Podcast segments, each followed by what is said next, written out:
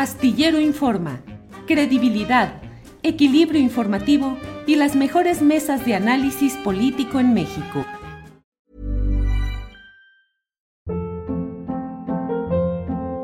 Hold up. What was that? Boring. No flavor. That was as bad as those leftovers you ate all week. Kiki Palmer here, and it's time to say hello to something fresh and guilt-free. Hello Fresh. Jazz up dinner with pecan-crusted chicken or garlic butter shrimp scampi. Now that's music to my mouth. Hello Fresh. Let's get this dinner party started. Discover all the delicious possibilities at hellofresh.com.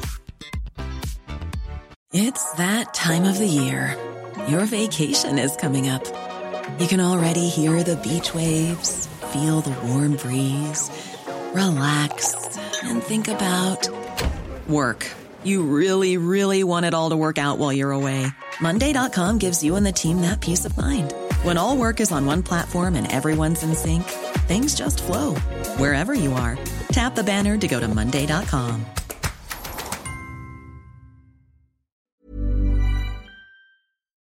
Lo que hoy ha decidido el presidente de Bolivia, Luis Arce, que proviene de un movimiento social progresista, que es la continuidad con, como en todo, con sus variantes y sus uh, eh, discusiones internas, pero es una continuidad de un movimiento, el de Evo Morales, llegado al poder en su momento. Usted sabe lo que sucedió con toda esta intriga eh, facilitada, prohijada por la Organización de Estados Americanos para tumbarlo del poder, para un golpe de Estado incubado desde la OEA, para que más adelante reconocieran que todo lo que habían dicho de las presuntas trampas electorales cometidas por Evo Morales no habían sido tales, pero pues ahora sí que ya golpe dado, pues ya no tiene reversa. Y entonces Así han sido las circunstancias en Bolivia. Bolivia finalmente recuperó el poder por la vía de Luis Arce, que en arroba su dirección es uh, arroba lucho por Bolivia,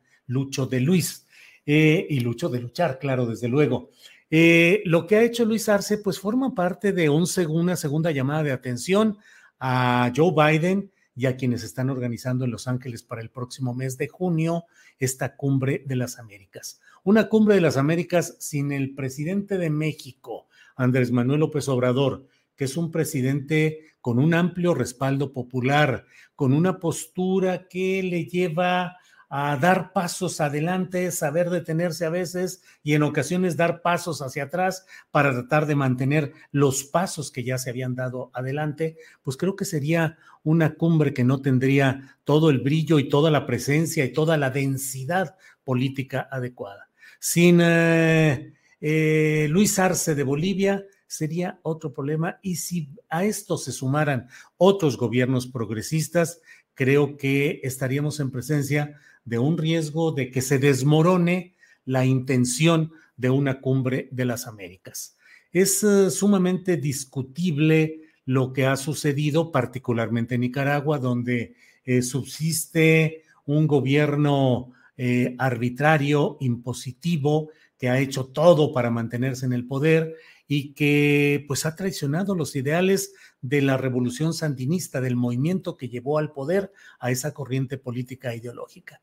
Venezuela, donde las circunstancias como en Cuba han estado muy condicionadas por la presión de Estados Unidos, donde evidentemente hay muchas cosas que corregir, que no se puede mantener el esquema de control excesivo y de eh, situación económica difícil como está hasta ahora, pero que no puede hablarse de ello sin tener a la vista lo que ha sucedido en ese embargo económico hacia Cuba y la presión y también el bloqueo económico hacia Venezuela, apenas liberado un poco hace semanas Usted lo sabe por qué razón, porque Estados Unidos tuvo que aceptar que necesita petróleo de Venezuela y todo lo que había dicho y todo lo que era el ogro venezolano se convirtió pues en platicar, en negociar, en buscar arreglos y en tener acuerdos para el suministro desde las entrañas del monstruo eh, venezolano para bien de la economía estadounidense.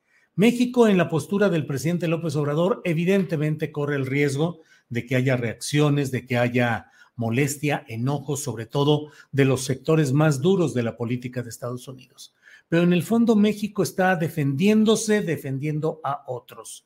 El hecho de decir eh, América para los americanos, pero los americanos no es Estados Unidos de Norteamérica, porque Estados Unidos de Norteamérica se ha apropiado incluso de la manera de referirse al resto de los habitantes del ancho y enorme continente llamado América. Ellos dicen los americanos, el gobierno americano, América, para referirse a ellos, como si el resto de los habitantes de este continente fuéramos pues una especie de elementos extraños, de objetos habitacionales no identificados. Y no es así, desde luego, resulta todo lo contrario.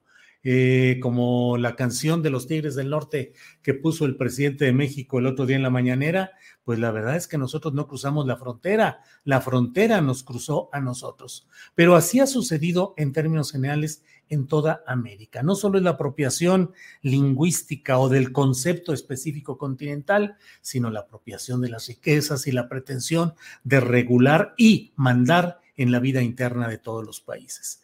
Defendiendo México la pluralidad, la importancia de que vayan a una reunión cumbre de las Américas, todos los países que constituyen las Américas, pues está defendiendo también la postura de un país como el nuestro, que ha vivido permanentemente sujeto a esa situación geopolítica que ofrece, desde luego, eh, oportunidades de la contigüidad para el transporte, para el comercio, pero también eh, el aerrojamiento, el, el esclavizar, el someter a México a las necesidades políticas y geopolíticas del gran imperio del norte al norte de nuestro país. Eh, yo creo que en estos lances se juega mucho de lo que puede ser un futuro de una relación en la cual los países de América, sobre todo los de una tendencia progresista que cada vez van siendo más, puedan presentar un frente común y puedan negociar más allá del lenguaje de Joe Biden que le dice al presidente de México, somos iguales, ¿eh? Nosotros somos iguales pues eso es la palabra en los hechos. Bien sabemos que la geopolítica, que la fuerza económica, la capacidad de bloquear y de agredir a México, ya no con una invasión armada ni con un misil, sino simplemente con cambiar las reglas de la economía, del comercio, suprimir ciertos productos, imponer aranceles, frenar el tráfico fluido del transporte mexicano con productos mexicanos hacia Estados Unidos, cerrar las fronteras, con eso nos desequilibran por completo. Entonces, eh, creo que es algo importante. El presidente de México está haciendo un esfuerzo desde mi punto de vista por darle viabilidad, visibilidad y fuerza a nuestro continente ante la porción dominante que sigue siendo Estados Unidos, pero que no puede ser excluyente ni totalitaria.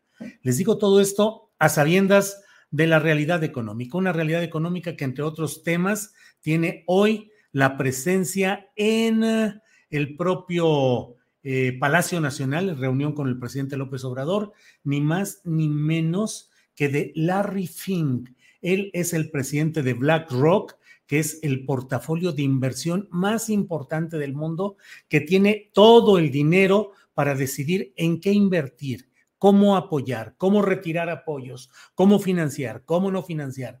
Ese es el verdadero poder económico transnacional. Lo que maneja Larry Fink en este portafolio, el BlackRock tan famoso, es eh, para impulsar lo que desean en cualquier país o para desestabilizar económicamente a cualquier país lo que ellos manejan en términos económicos corresponde a más de lo que maneja cualquier Producto Interno Bruto de más de la mitad eh, de los países de nuestro orbe, es decir, de uno por uno, no sumados.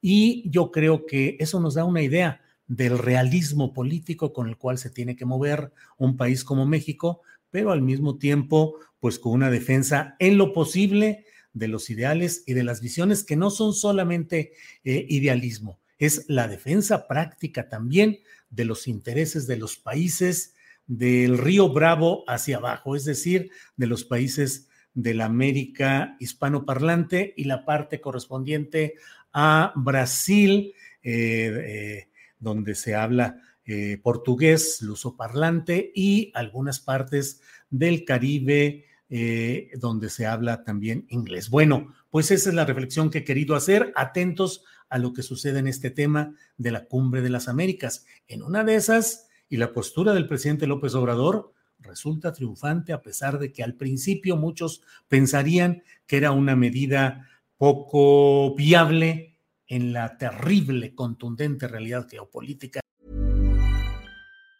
Planning for your next trip? Elevate your travel style with Quince. Quince has all the jet-setting essentials you'll want for your next getaway, like European linen, premium luggage options, buttery soft Italian leather bags, and so much more. And it's all priced at 50 to 80% less than similar brands. Plus, Quince only works with factories that use safe and ethical manufacturing practices. Pack your bags with high-quality essentials you'll be wearing for vacations to come with Quince. Go to quince.com slash trip for free shipping and 365-day returns. Hi, I'm Daniel, founder of Pretty Litter. Cats and cat owners deserve better than any old-fashioned litter. That's why I teamed up with scientists and veterinarians to create Pretty Litter. Its innovative crystal formula has superior odor control and weighs up to 80% less than clay litter. Pretty Litter even monitors health by changing colors to help detect early signs of potential illness. It's the world's smartest kitty litter. Go to prettylitter.com and use code ACAST for 20% off your first order and a free cat toy. Terms and conditions apply. See site for details. Para que te enteres del próximo noticiero, suscríbete y dale follow en Apple, Spotify, Amazon Music, Google o donde sea que escuches podcast. Te invitamos a visitar nuestra página julioastillero.com.